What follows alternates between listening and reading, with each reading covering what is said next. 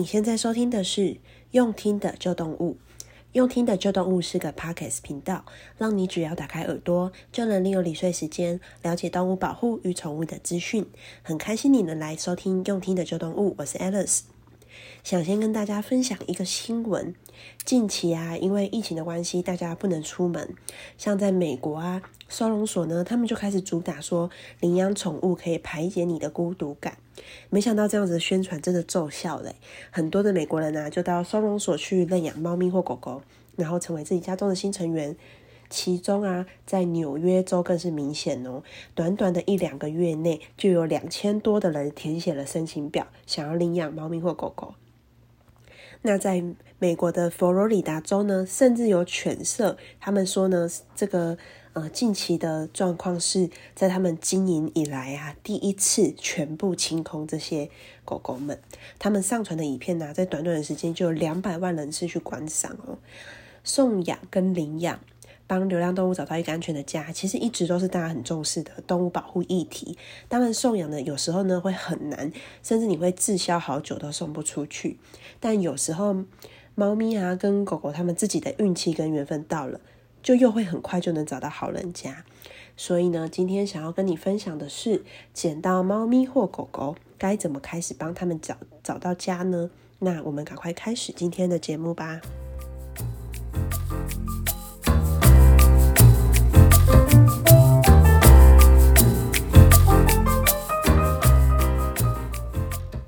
我们就先从送养开始吧。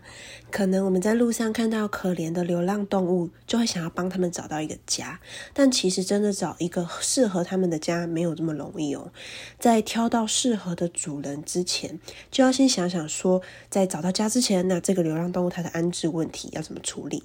一般来说啊，在台湾常见的大概有几个管道。第一个呢是公立的动物收容所，也就是大家常听到的动物之家。过去啊，动物之家因为经费啊，或者是收容空间等等的问题，会在一定的期间内就将动物进行安乐死。我想应该很多人都有听过“十二夜”这个词。但是在动保的呃推动之下，动物安乐死这件事情呢，正是在二零一七年的时候被废除了。目前在台湾总共有三十二间的公立收容所，正常呢可以容纳约七千三百只的动物。但是我上网看了一下，目前哦住在全台湾的收容所里面的动物已经超过了七千只了。有好几家的收容所，他们甚至还超收动物。所以其实收容所的空间是非常有限的，而且呢，不同的收容所照顾动物的方式可能也都不太一样。有时候真的没有办法给每一只动物都有很妥善的照顾。毕竟收容所的人员啊，跟空间有限，对动物的照顾没有办法像在家庭里面这样。那包括可能拥挤啊，容易彼此就会。呃，太容易的传染疾病，或者是说呢，你生病了，但是毕竟人员有限，所以可能没有办法马上去被发现跟马上做治疗。那甚至说这些狗狗，它们、呃、都不太有机会可以出来散步，因为呢，有时候可能收容所的位置都比较偏远，所以呢，要能够找到志工愿意去帮忙，其实也不是很容易。那或者是说呢，呃，像收容所可能太多的动物被关在一起，那有一些在群体里面相对比较弱势的猫咪或狗狗，像这些都是有时候是天性嘛，所以他们在收容所里面的时候呢，就会活得很辛苦，甚至会被欺负。所以呢，基本上一般人，你有一些动保的尝试的话，你捡到猫狗的话，都不会希望自己呢会把动物送到收容所里面。如果啊，你自己家里的环境允许，能够带回家自己先照顾安置是最好的了。可是如果你自己家中不方便的话，那就会去寻求其他的方式来帮忙嘛。所以呢，第二个呢是私人的收容所，也就是俗称的狗园。那狗园呢，大多都是爱妈爱爸等等的善心人士他们自己成立的。那很多的私人狗园，他们基本上没有什么稳定的收入来源，靠的就是向社会大众去募款呐，或者是爱爸爱妈他们自己的积蓄，就这样子一直花。这些爱爸爱妈真的是很伟大欸，因为他们就是。没有办法看到动物受苦嘛，所以就是愿意挺身而出去做这些事情。像大多数的狗园啊，都至少有一百只以上的猫咪或狗狗，这已经算少的了。所以这些爱爸爱妈，他们除了自己的生活中的一切都必须跟狗园去绑定之外，爱爸爱妈他们 没有自己的生活，那他们要面临的经济压力，更是我们一般人很难以想象的。像是有些私人的狗园，他们除了募款之外，他可能也会做一些公益的商品啊，或者是帮民众们去中途一些照顾呃猫咪狗狗的事情。然后呢，因为呃公益商品就会有收入嘛，或者是呢帮人家中途也会有一些中途的费用，那这样子就可以来补贴狗园所需要的一些环境修缮啊，或者是清扫啊，或者是照护啊，或者是呃食物饲料、医疗费用等等。那第三个呢，就是有一些呃立案有政府立案的动物协会，像这些流浪动物协会啊，他们虽然都有向政府登记，但是他们的收入也是一样不稳定，就跟私人的狗园一样，他们主要的经济来源还是向社会大众去做募款，然后呢，也是一样要负担所有一切的运作的费用。所以啊，如果你有能力、有时间的话，除了呢，你可以找一些自己比较相信的、信任的正派的狗园或者协会，或者是一些公立收容所去捐款之外，你更可以主动去参加担任志工哦，去帮忙照顾这些猫咪狗狗。那第四个呢，是一些个人的中途家庭，如果你捡到的猫狗，那你有点经济能力可以负担中途家庭的费用的话，那就可以让他在等家的日子里面，在中途家庭也可以享受家庭的温暖。所以呢，如果你需要找中途家庭的话，你可以到许多的 Facebook 社团做询问，去寻求付费的中途家庭。然后你可以提出你的预算以及你对这些中途家庭的期待。举例来说好了，你可能期期待说中途家庭可能嗯。呃，不要有其他，比如比如说你你的狗狗是母狗，那你可能不希望它的中途家庭就有其他的母狗，因为他们可能会打架等等的。那或者是说，你可以呃表明说你的期待是中途家庭能够接受你每个周末去跟他们带狗狗去一些领养会场等等的。那。嗯、如果呢，你真的经济能力没有办法负担中途的费用的话，基本上你也可以尝试发文寻找那些同样爱动物，然后也愿意呃不收费的方式来帮忙你暂时照顾你的宠物的中途家庭哦。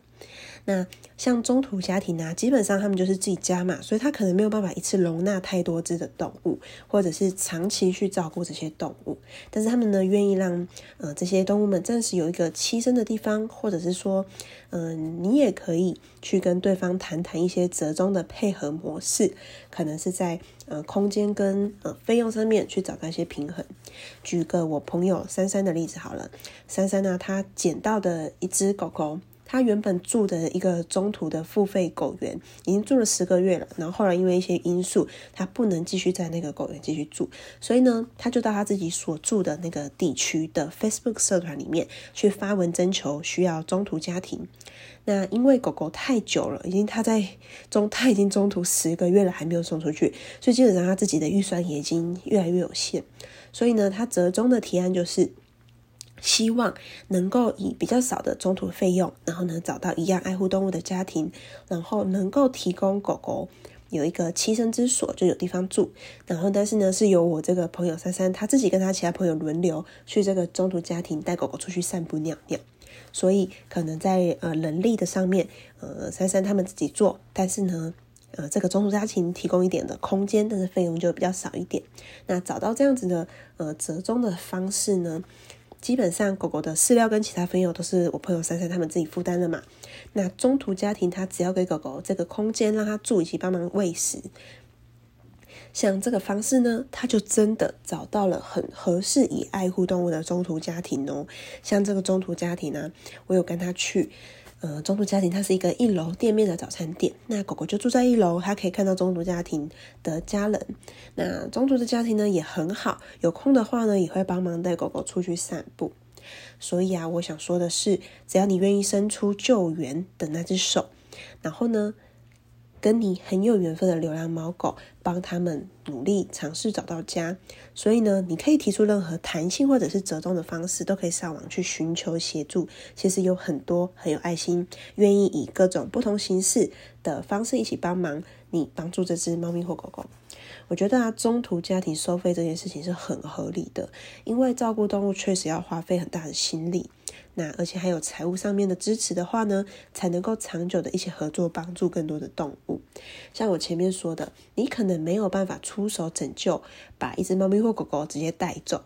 但是呢，像我那个朋友珊珊呢，他是个性比较冲动一点的，他就愿意这样子出手。就直接去做，把狗狗给带走。那你也可以用不同的形式一起支援帮忙这样子的人，因为毕竟像珊珊，她就是她有那个心，她很愿意做，但是她的家里就不允许她来中途其他的狗狗。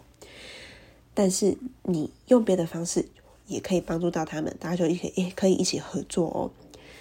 例如说前面提到的早餐店。他们呢，这个中途家庭，他其实拿的费用很少，但他其实也是出于爱狗，然后他又有空间，他可以嗯提供这个空间，然后来给狗狗住。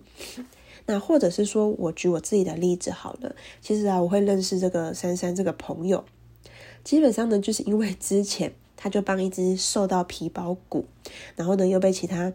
他在那个流浪的社区里面嫌弃的一只黑狗狗，他就帮他发了文，结果呢，马上就有一个台中的家庭留言说，如果这只流浪狗能够从呃台北帮我送到台中的话，我就愿意领养。那当下我看到这一篇文，以及呢，呃，这个领养家庭在底下的留言，因为我自己有车子嘛，我也很愿意载狗，所以我一看到我就赶快联络发文的女生，也就是珊珊，跟她说，哎、有人愿意领养，哎，然后呢，我也可以帮忙开车把狗狗载去台中，所以呢，我就这样跟珊珊认识了。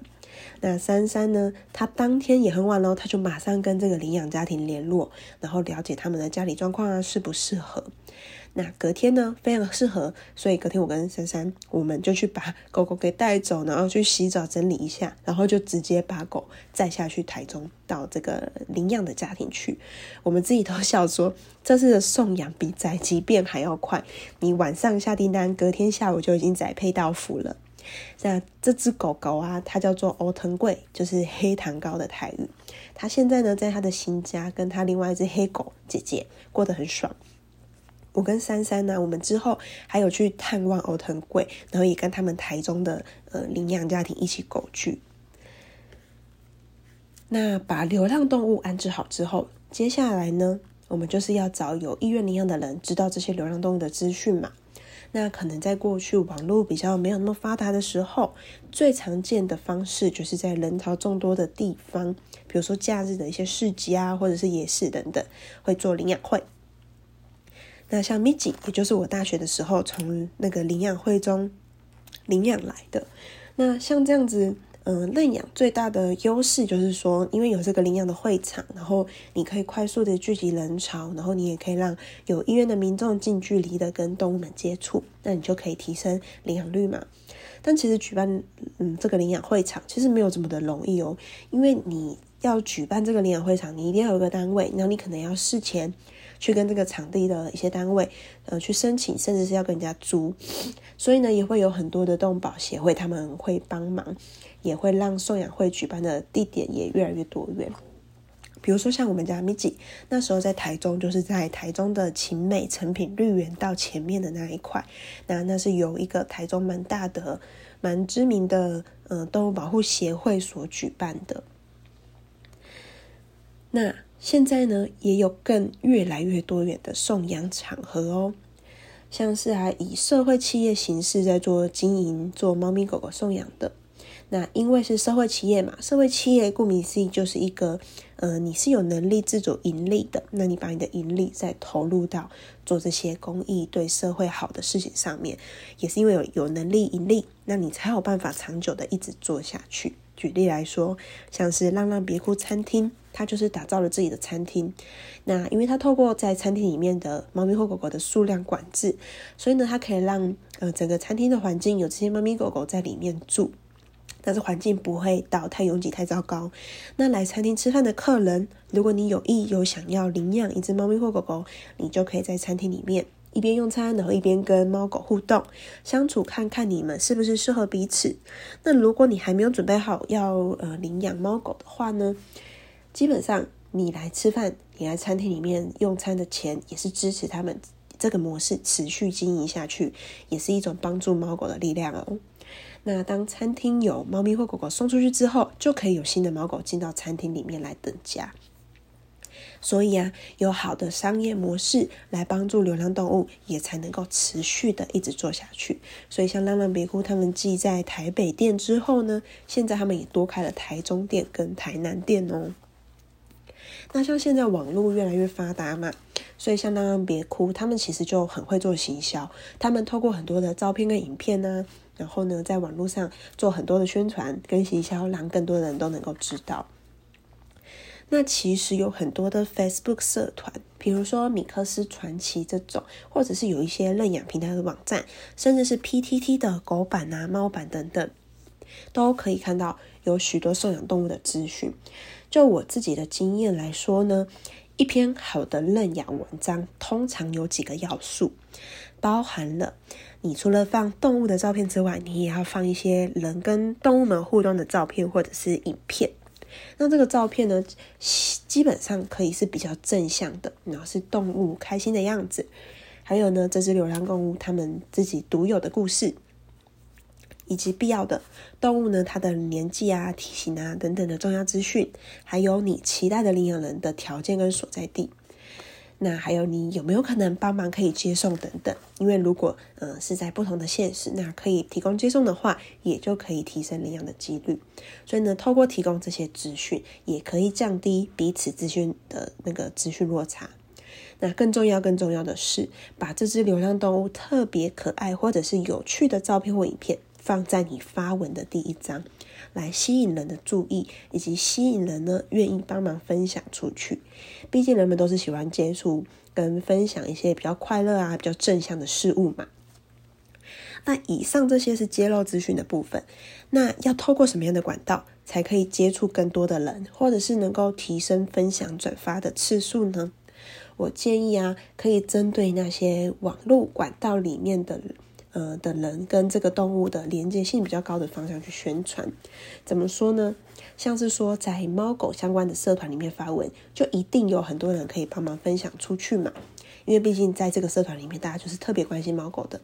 那如果你能够分享到一些非流浪猫狗的人，也就是那一些跟你不是同温层的人的一些社团里面，比如说你在你家附近捡到的猫咪或狗狗，那一定会表达一些他在那个。呃，区域里面流浪的故事或者是照片嘛，那你就可以分享到呃你所在地区的地方性社团里面，因为啊，看到受养文的人们跟这只猫咪或狗狗，它多了一层地域上面的连接，因为是在同一个地区嘛，所以呢，你就可以有更多的机会被转发。如果你的猫咪或狗狗受养文或照片、影片够吸睛的话，或许就可能被一些动物新闻给报道哦，甚至。你也可以自己主动找到那些常常会有动物新闻的小编，私下联络他，看看他能不能够愿意帮忙报道，这样呢又可以有更高的曝光率喽。那接下来我们就来谈谈领养这件事。其实啊，不是说一只猫咪狗狗有人养就好，有人养就赶快把它送出去了，其实不是这样的。现在啊，有很多的领养。在送养的时候呢，那个送养的那一方其实会做很多的评估，甚至还要面试。比如说啊，了解这个你这个想要领养的人，你的工作稳不稳定，经济来源 O 不 OK，了不了解你要养的宠物，还有你领养这只宠物的目的，你家中的环境如何，你预计会怎么样养它？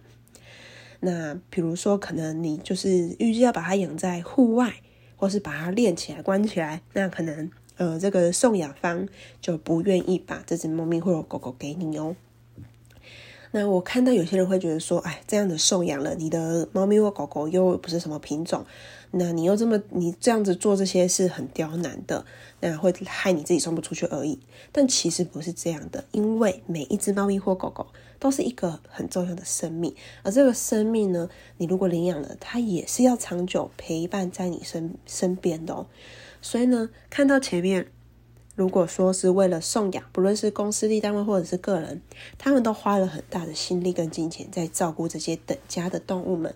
为什么他们愿意这样？他们无非就是希望说，这些动物在未来能够找到一个很好的家，可以陪伴陪伴这只动物终老，而不用再面临被弃养的命运，或者是啊、可能说被长期关在笼子啊，或者是被链住啊，或者甚至是养在户外等等等等的不适不当饲养，这样呢，基本上会让这些动物活得比流浪的时候还痛苦。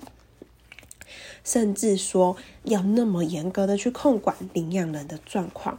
举例来说好了，就像之前有一个闹很大的新闻，这个新闻就是呢，苗栗有一对叔侄，他们呢就到好几个公立收容所，总共领养了二十几只的狗狗。结果他们领养这些狗狗，居然以超便宜的价格，好像一只两三百块的价格哦，卖给外劳宰杀来吃。那这件事情呢，被踢爆了之后，那些平常帮忙照顾这些狗狗的志工们，他们知道都非常非常的痛苦，甚至呢，有些人因为打击太大而产生忧郁症等等的状况。也因此啊，动保团体们他们努力的为这些被杀来吃掉的狗狗们持续的打官司上诉，就是想要帮他们讨回公道。而从事主开始去妥善评估，也是减少弃养的源头。甚至是说呢，其实现在很多都是从购买宠物端就开始在做了。比如说，呃，你在有些就会比较彻底的去执行的宠物店，他们就是你在领养狗狗之前，呃，不是领养，就你在购买狗狗之前，你必须要先上过一些关于呃照养宠物的观念的课程等等。那我们呢？政府也应该要在严加的立法，并且加强执行。一方面呢，规定宠物店你一定要把关饲主的品质；另一方面，你也要对于弃养的饲主有足够的罚则，以及严格去执行对他们的这些这这些惩罚。那这边要跟大家分享一下一些国外的经验。比如说，在日本，针对领养动物其实非常非常严谨的，甚至有人说是你要领养一只动物就要有所觉悟。首先呢，日本呢，他们第一道门槛是审核你的基本条件，如果你的家里有幼儿，或者是你呃，可能之后可能你准备要结婚了。或者是你呃之后有即将要成年，或者是你可能一天不在家的时间超过八个小时以上，或者是你可能是租租屋族等等，你可能都不能够领养，因为呢有以上的这些状况，代表你很有可能你会因为小孩要出生，或者是因为有幼儿，那因为或者是因为你未来的人生阶段要有所改变，那你就有可能领养了狗狗之后，又会之后又有可能又会要遗弃它。那除了这些之外呢，你还要缴交你的收入证明啊、身份证、在职证明等等。日本呢，他们这样的把关，它确实呢会让日本的流浪动物问题也减少了很多。听到现在啊，有没有觉得其实送养跟领养动物之间其实有很多的眉眉嘎嘎，而且呢动用到的社会资源、个人的资源都非常的多。印度的圣雄甘地啊，他就说过一句话嘛。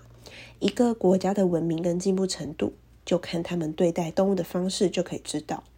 我想啊，一个重视并且善待动物的国家，才是文明的国家。所以呢，我们每一个国家除了不断的在经济跟科技上面持续的努力进步之外，更应该要善待动物跟重视动物权益，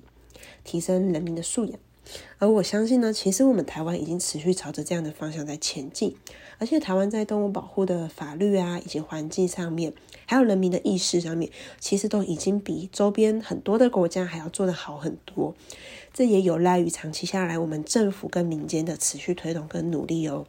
所以也希望大家可以更关注动物的议题，然后呢，把好的观念分享给大家。我真的很谢谢你来到这里。我知道你还有很多事情要忙，但是却愿意拨出一点点的时间跟我一起用听的旧动物。如果你有任何的想法、问题，或希望我能够在频道上面讨论的话题，我都非常期待你能跟我说。无论在 iPhone 的 Podcast，或者是 Facebook，或者是这篇文章官网下方留言，我都会很高兴收到你的消息哦。